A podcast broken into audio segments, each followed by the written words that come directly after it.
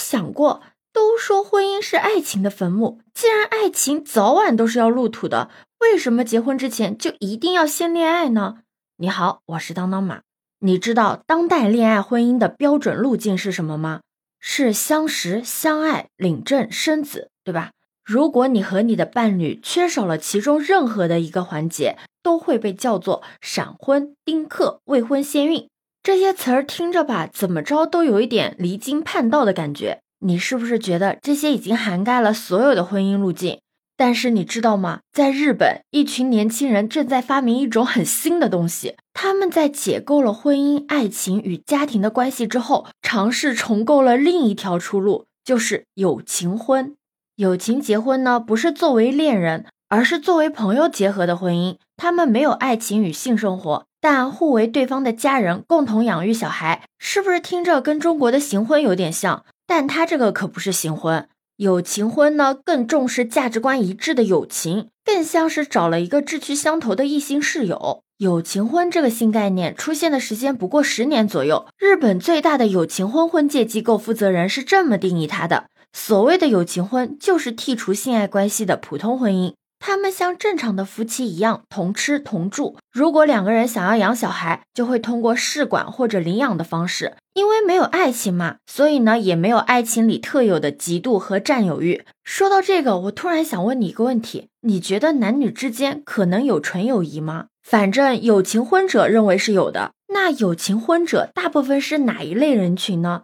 嗯，不知道你身边是不是有这样的朋友？他从小到大呢，就像一个一直不开窍的小朋友一样，身边的人都在忙着早恋的时候呢，他没有什么兴趣。长大之后谈恋爱也谈不长久，而且每次分手情绪都没有什么波动。但他又是一个嘴强王者，就是总是囔囔着要结婚、要谈恋爱，但真正让他行动起来一点干劲都没有。有的时候你都会怀疑他是不是真的想要谈恋爱，还是说只是为了适应这个社会。这种就很有可能是一个无爱者，或者是无性恋者。无爱者就是很难动情，无性恋者呢，就是没有性交欲望的异性恋者。就像有人是恋爱脑一样，他们是另一种极端，就是对爱情怎么也提不起兴趣的人。有一个很残酷的现实是，大部分人都相信有恋爱脑和色情狂的存在，但是很难相信这个世界上会有无爱者和无性恋的存在。哪怕他们身边确实有这种人，他们也会跟对方说：“你还小，你只是现在还没有遇到对的那个人而已。”所以这批人，他们就成为了有情婚最早的实践者。虽然他们对于爱情或者性欲是无感的，但并不妨碍他们对婚姻的渴望。他们结婚的理由，除了因为爱情这一条之外，其他的跟普通人也没有什么区别。像什么解决催婚的父母啦，缓解世俗的眼光压力啦，不想孤独终老啊，想要一个生活伴侣啊，想要拥有一个属于自己的家庭。他们也会在社交媒体上，还有线下的婚介所里面去寻找合适的对象。其实这些本来只是一个小圈子、小范围的活动，只是因为这几年很多年轻人他对爱情呢也没有什么信心，对传统婚姻呢又觉得很抗拒，所以这个友情婚啊才渐渐的走到了我们大众的视野里面。你可千万不要觉得他们是有缺陷，或者是因为条件不好找不到对象才这样干的，你知道吗？在日本最大友情婚的婚介介绍所里面，百分之八十以上的会员都持有大学以上的学历，而且他们的平均收入也高于日本的平均收入。大部分的职业是医生、律师、公务员，还有大企业的员工。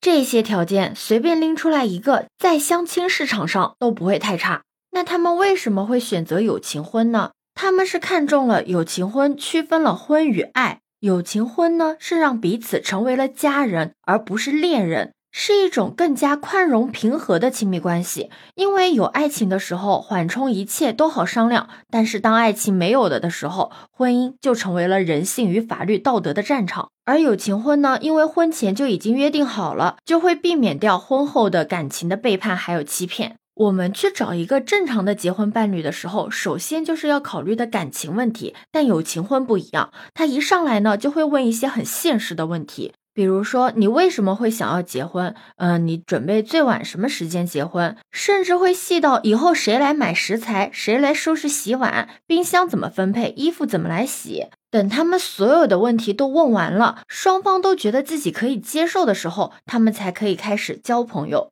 如果他们在相处的过程中发现对方有着自己没有办法去妥协的生活习惯或者是脾气，就会理性的迅速的告别。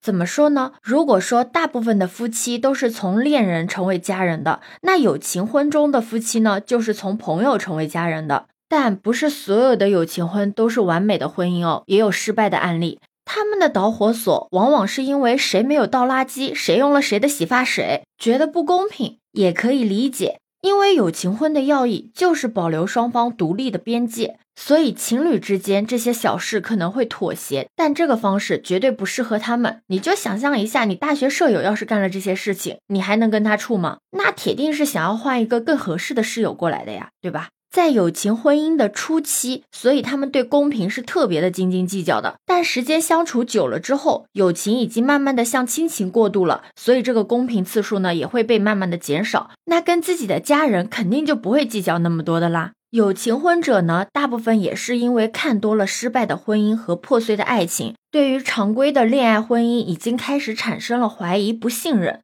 所以他们选择了有情婚，而且他们也不会把他们有情婚的这个事实告诉他们自己的父母。因为选择有情婚的人，他们会在结婚之前把所有普通情侣可能不好意思聊的一些琐碎的事情，尽可能的了解清楚，甚至呢会做一个书面的约定。所以他们结婚之后，因为这些小事而争吵的概率会极大的降低，离婚率呢也不高。友情婚真的跟传统的婚姻特别特别的不一样。虽然说在现在这个社会，我们总是在鼓励大家勇敢的说出自己与别人的不同，勇敢的接纳自己，并且忠于自己的内心。但社会的成见并不会因为你的勇气就立刻的消除的。那些与众不同的人有战斗的权利，也有不战斗的权利。从这个角度上来讲的话，有情婚也像是一种不与偏见战斗也能幸福生活的可能。对此，你有什么看法呢？可以把你的想法留在评论区哦。如果你喜欢我的话，也可以在我们常用的绿色软件搜索“当当马六幺六”，就可以找到我哦。欢迎你的订阅、点赞、收藏、关注。